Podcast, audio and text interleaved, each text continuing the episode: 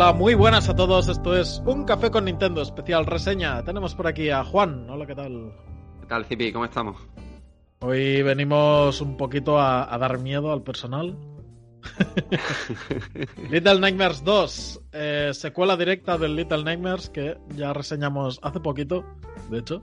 Sí, la verdad que ha pasado poco tiempo entre uno y otro. Estamos últimamente on fire. ya ves, ya ves, ya ves. Y llega esta se- segunda parte para, bueno, pues como el otro juego que salió para muchas plataformas, esta vez sale para Switch, pero prácticamente simultáneo también para las otras plataformas. Tú lo has podido jugar en Switch, ¿verdad, Juan? Sí, yo lo he jugado en Switch, modo sobremesa, modo portátil. Y bueno, ahora hablaremos un poquito de él, pero había ganas de esta segunda física, parte. ¿no? Edición física, hombre, por supuesto, por supuesto. Además, ha salido a un muy buen precio, tanto, tanto la edición física normal como la coleccionista. Así que la verdad que, que es una buena oportunidad para pillarlo en este formato. Muy bien. Eh, perdona que te he cortado antes. Estabas diciendo que habías jugado sobre todo en, en portátil o, o mixto. Eh, un poco. Visto, he intercalado ambas opciones para ver cómo se veía tanto en una como en otra. Y bueno, la verdad es que rinde bastante bien. Mm, Comparándolo con la competencia, siempre va a salir perdiendo, pero muy en la línea de la primera parte. Muy bien. Eh, en la primera parte yo recuerdo que lo que más palos se llevaba eran las pantallas de carga. ¿Aquí qué tal? Sí, aquí, gracias a Dios, lo han arreglado. O sea, Sí, ¿no? Tenía pinta de que iba a estar mejor eso. Sí, sí. Los tiempos de carga yo creo que no llegan ni, ni a 5 segundos. Vamos, en ese sentido, Tarsier Studio ha, bueno, pues, ha arreglado ese problema que había en la primera parte, que es que eran, pues eso tú sabes, cada vez que moría era insufrible. Era, era el verdadero terror del Little Nightmares, la pantalla de carga. Yo, yo he jugado la versión Stadia, muy poquito, todo hay que decirlo, para probarlo y tener aquí de qué hablar. Y las pantallas de carga inexistentes prácticamente. O sea, tal cual morías, Sí. ya estaba respawneando un poco más atrás. Y ya está. Sí, aquí lo que quizá hay que decir, eh, a nivel de rendimiento y demás, que sí que suele haber con relativa frecuencia algún bug que otro que te impide poder avanzar y tienes que reiniciar la, bueno, ¿Eh? pues la fase o el nivel. Sí. Sí. Sí, suele pasar en algunos momentos porque, bueno, aunque no tiene un multijugador local, que es una de las cosas que he hecho en falta, Mm. en todo momento tú controlas a un personaje, ¿vale? A un personaje principal, a Mono, si no recuerdo mal, y Six te acompaña, ¿vale? Entonces sí que es cierto que hay momentos en los que mm, si haces ciertos movimientos raros y pierdes a Six, a Six de, de- de la, de la zona, sí que se queda bugado el juego y tienes que, que reiniciarlo. Vamos, me, ha- me ha pasado no mucho, pero dos o tres veces ha podido sucederme. Entonces, bueno, supongo que es algo que terminarán arreglando. Sí, supongo que, arreglarán. Porque yo también eh, jugué a, a la versión de Stadia. Y de hecho, quería jugar hasta X, hasta donde pudiese. Pero dejé de jugar porque un bug me lo impidió. Me impidió continuar. Recogiendo un objeto se quedó congelada la pantalla y me quedó, bueno, pues, pues ya está, ya hemos acabado la sesión. no ha habido ningún bug así, ¿no? En, en tu caso. Eh, no, vamos, ya te digo, los que, dos o tres que he tenido, pero bueno, que tampoco es que empeore la- Ya. la- el resultado global del juego. Pero sí que es verdad que son las cositas eh, que a día de hoy, bueno, pues si se pueden arreglar, pues mucho mejor. Claro, claro, claro.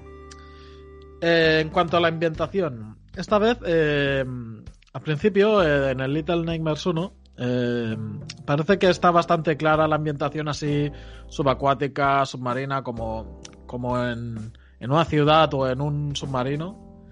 Y aquí eh, parece que es más mundo abierto. Después, más adelante, no sé cómo va variando eh, la temática. Pero más mundo abierto me refiero más a afuera, al exterior. Sí. A ver, es verdad que en un inicio hay más puntos, eh, bueno, pues eso, en exteriores, en espacios abiertos, pero después prácticamente todo sucede en, bueno, pues en zonas cerradas. Zonas Sí, cerradas. que era una de las cositas que más se le pedía al juego en esta segunda parte. Lo tiene, ya te digo, en el. uf, a lo mejor en el primer tercio o el primer cuarto del juego.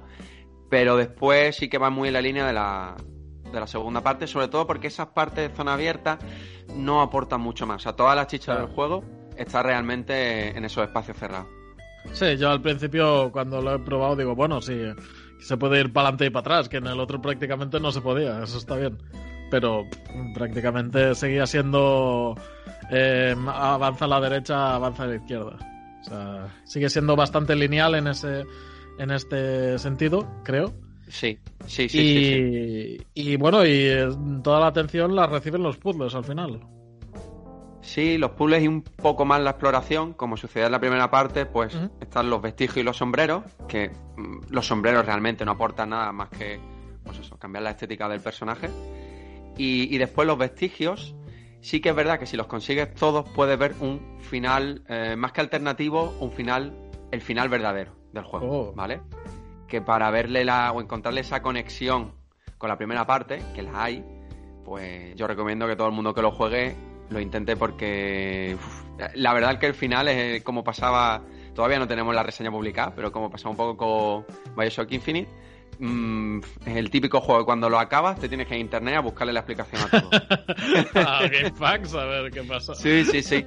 Y, y sorprende porque está todo muy bien conectado. El estudio va dejando pistas en ciertos momentos del juego, en algunos puntos del, del mapa, que tú no te das cuenta. Lo pasa totalmente desapercibido y, y después sorprende mucho, porque es algo que a lo mejor tú o no le pides o no esperas de, de un juego así. Y bueno, ahí sí que me, me ha, sorprendido, me ha sorprendido bastante. Muy bien, tío. Mira, esto no, no lo tenía en cuenta porque últimamente lo- los coleccionables paso mucho, ¿sabes? O sea, es como, no, voy a pasarme el juego. Pero sí, claro, si tiene el final alternativo, bueno, alternativo, el, el auténtico. Sí, es Eh, auténtico. Claro, eso es un incentivo bastante potente, que eso no. Sí, apenas, apenas es una secuencia de unos 10-15 segundos, pero sí que ya te digo, es, un, es una especie de conexión con, con la primera parte, que hay teorías de todo tipo, pero bueno, yo ya te digo, lo recomiendo porque al final es un, un cierre que deja mucho la, la mente volar. qué guay, qué guay, qué guay. Vale, pues entre el primero y el segundo, ¿qué? ¿Cuál te ha gustado más?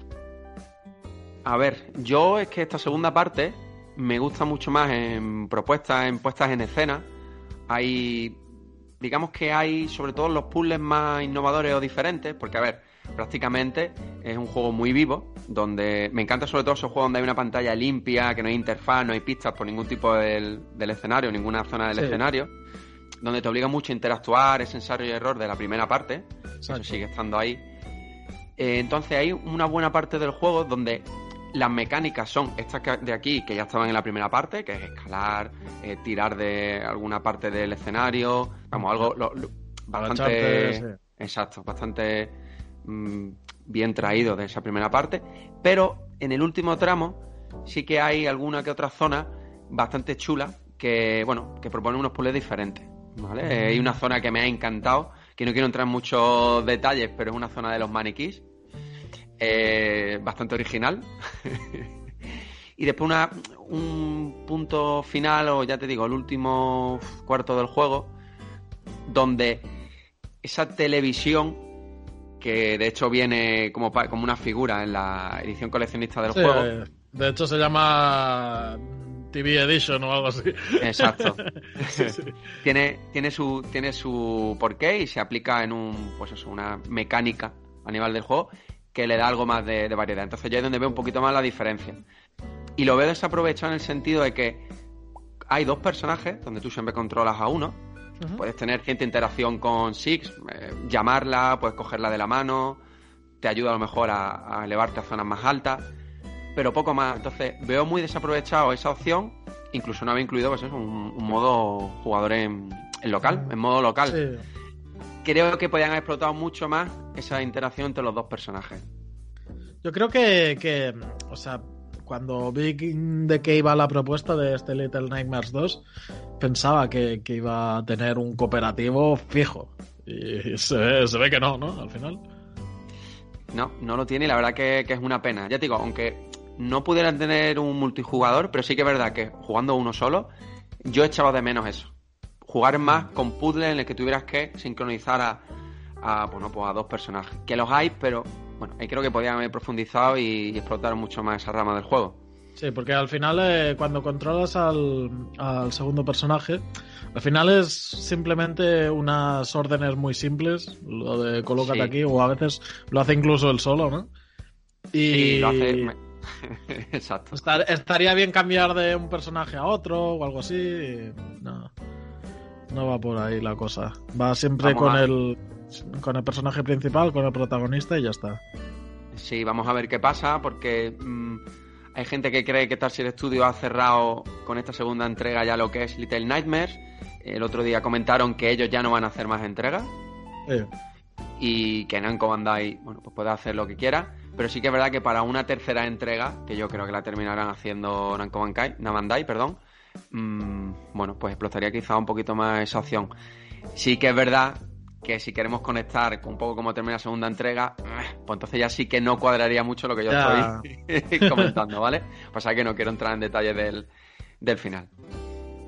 Muy bien, muy bien, muy bien.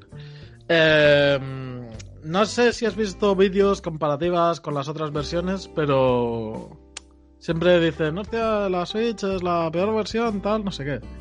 ¿A ti qué te ha parecido? Como versión de Switch, ¿qué, qué, le, ¿qué, le, encuentras de mal? No, no lo encuentro de mal, ya sabemos las ah. limitaciones que tiene la consola. Eh. Mm, técnicamente luce bien, si lo comparamos con sus hermanas mayores, pues siempre va a salir perdiendo. claro. Pero da bastante la talla, sobre todo hay momentos donde juega mucho, pues como sucedía en la primera parte con luces y sombras y demás, y, el juego a mí me ha gustado muy, mucho como, como se ve en Switch. Hmm, no hay bueno, caída de frame puntual, a lo mejor, como mucho. No. ¿Tampoco? No he tenido, no. Tampoco es un juego en el que haya muchos elementos en pantalla al mismo tiempo. Hay una mm. zona en la que sí, pero no he visto que, que rasque nada. Yo no he tenido ningún problema técnico, la verdad. En ese sentido, han hecho una, buena adaptación para la consola. Sí, sí, sí, la verdad que, que muy bien. Entonces, bueno, pues ya te digo, propone más o menos lo que ya traía de por sí la primera parte con algunos puzzles, algunas mecánicas. En los enfrentamientos con los enemigos sí que juegan mucho con el timing, ¿vale? De sus movimientos. Y bueno, pues también se, agradece. La verdad que una segunda parte yo creo que a la altura de, la franquicia. Cuando dicen que segundas partes nunca fueron buenas, pues bueno, yo creo que esta sí lo es. Muy bien, muy bien. No sé si conocías que había un Little Nightmares de móvil. Sí, algo, algo me sonaba. pero, pero me parece, no sé si sigue mucho de la saga, yo creo que no, ¿eh? que iba más... Tampoco lo he probado, ¿eh? pero creo que iba más por un poco continuista con el de la primera saga. Este Little Nightmares 2, al principio, em, ¿lo, nota, ¿lo notaste algo separado de la primera entrega o, o muy continuista en este aspecto? ¿A nivel argumental te refieres? Sí, a ver, eh, en un inicio, al nivel argumental, no tiene ningún tipo de conexión. La mayor conexión que ven en un principio es Six, que es el protagonista de la primera, la protagonista de la primera parte. Mm. A partir de ahí, tienes que esperar prácticamente al final del juego para ver la conexión real que hay entre ambos juegos. Entonces, por eso digo que, que es muy importante intentar conseguir todos los vestigios para esos 15 segundos del final del juego y conforme vas terminando, irte a internet, a YouTube a, buscar. a, corroborar. A corroborarlo porque además, claro, yo cuando me lo, me lo pasé, me quedé con muchas dudas. Te vas a internet, ves pues, las explicaciones que dan algunos usuarios y, es lo que comenté antes. Te sorprende de los detallitos, de los easter eggs que va dejando el estudio y de los que pasan totalmente desapercibidos. Y me, gusta mucho el cierre y la conexión que, que le han hecho, aunque ya te digo, esa conexión es muy interpretable, ¿vale? Porque eh, hay gente que dice que puede ser secuela y hay gente que dice que puede ser precuela. Y ahí me quedo. muy bien, tío. Em, sobre la duración, estamos hablando de un juego relativamente corto, ¿no? Como le pasaba al, al primer Little Nightmares. Sí, muy cortito. Mm, yo creo que estará en torno a las 5 horas. Sí y a lo mejor puedes ganar unas dos, tres más si quieres conseguir todos los vestigios y todos los sombreros, que es lo único que incita un poquito más a, explorar. Tampoco son escenarios excesivamente amplios. No. Mm, no, no, es un juego que, pretenda eso, más, más pasillero. Pero bueno, es verdad que es un juego corto, pero igual que la primera parte, yo creo que más horas le haría perder un poco de atractivo. Es como lo que sucedía con Beautiful Joe de GameCube. Yo creo que era un juego corto, pero que si duraba más se podía volver repetitivo. Sí, exacto. Además, yo creo que los juegos estos de Little Nightmares va bien para, para hacer la típica noche de terror. Ahí te pones con los colegas Sí. una, una vida cada uno y cosas así. Te lo, te lo pasas en la misma noche que lo empiezas a jugar. Está guay, tío. Eh, Sí, estos Y juegos después, por ejemplo, la, la banda sonora me gustó mucho. En la línea del primero, pero para mí han subido un escalón. Me, me- ha sorprendido la banda sonora, sí, en esta segunda parte. La atmósfera de la música es muy, muy importante. Sí. Sí, Aunque sí, ya digo, en el, en el primero me, me sentía más oprimido quizás por los temas ahí de, de- del submarino, ¿no? Que siempre son más graves y cosas de estas. Y claro, al principio, claro, yo hablo del principio, que es lo que me he encontrado. Al así más mundo abierto, sí que hay mucho cuervo y mucha historia de esta, pero... Sí, pero ya te digo, eh, esa primera parte que tú has jugado estuvo mucho más mundo abierto, más diferente a, a la primera parte, pero después vuelve mucho a los orígenes y es por lo mucho más lineal, sí, más espacio cerrado, en- tienes que ir pasando de habitación en habitación.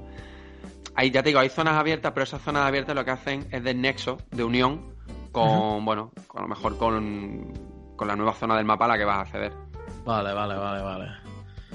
Muy bien, pues no sé si nos hemos dejado algo más. eh, quizás como mucho el apartado artístico y tal, pero vamos, eh, es de los mejores. Yo, yo flipo con, con el diseño artístico que tiene este juego. Sí, muy bueno. Está muy bien cuidado, sí, sí, la verdad es que me gusta muchísimo, tío. En la primera parte ya se veía que era que estaba muy bien. Pero este, tío, este también me gusta mucho, ¿eh? Y el, el sentirte chiquito, el estar siempre ahí estirando cajones y empujando puertas de, de lo pequeñito que eres y, y verlo todo tan grande y tan grotesco, está, está muy bien traído. Eh, es uno de los puntos fuertes, sin duda, del, del juego, yo creo. Sí, sí, sí. Yo creo que el diseño artístico compensa el resto quizá de puntos flacos que tiene el juego. Lo hizo muy bien en la primera parte, ahora en esta segunda igual y, y una vez más se demuestra que lo más importante para mí, una de las cosas más importantes del videojuego, es el diseño artístico. Si hay un diseño artístico bueno detrás, incluso la potencia de la consola queda en un segundo plano. Vamos, Nintendo creo que es el mejor ejemplo. Eh, ya hace años que sus consolas son las menos potentes del mercado y lo compensa con creces con el diseño artístico de sus juegos. Tanto. Sí, sí, sí, sí, sí. Se nota, se nota. También, también estos juegos Royal Little Nightmares no pretenden ser un triple A, pero sí pretenden sorprender y dejar una marca en el jugador y creo que al final lo consiguen, ¿eh? Con, con estos apartados artísticos y, y experiencias cortitas. No sé, creo que, que van muy bien dirigidos a lo que quieren transmitir y, y hacen bien el trabajo por esa parte. Pues sí, la verdad que una buena segunda parte, a un buen precio. Yo creo que al que le guste, a, lo- a, la- a los usuarios, a los jugadores que les gusten los títulos de terror, bueno, pues lo tienen fácil. Sí. Muy bien, pues no sé si tenemos mucho más que añadir, yo diría que no. Recordad amigos, tenéis por ahí en el iBox o si no en el Twitter, donde sea, eh, para comentarnos qué os ha parecido Little Nightmares. Os podéis comentar el- la primera parte, la segunda, os podéis hacer las dos reseñas a la vez, como queráis. También encontraréis en las descripciones eh, un enlace para entrar al grupo de Telegram donde allí comentamos las batallitas y vamos, todos los juegos nuevos que van saliendo, los vamos comentando, tenemos las claves de amigos, y mor- montamos partidillas, está, está muy bien, está fetén. Pues sí, Y- la verdad que el grupo de Telegram cada vez tiene un ambiente más, más Sí, chulo. más Y chulo, sí, sí. hay súper buen rollo. Y bueno, la gente que vaya entrar, eso sí, que venga con dinero porque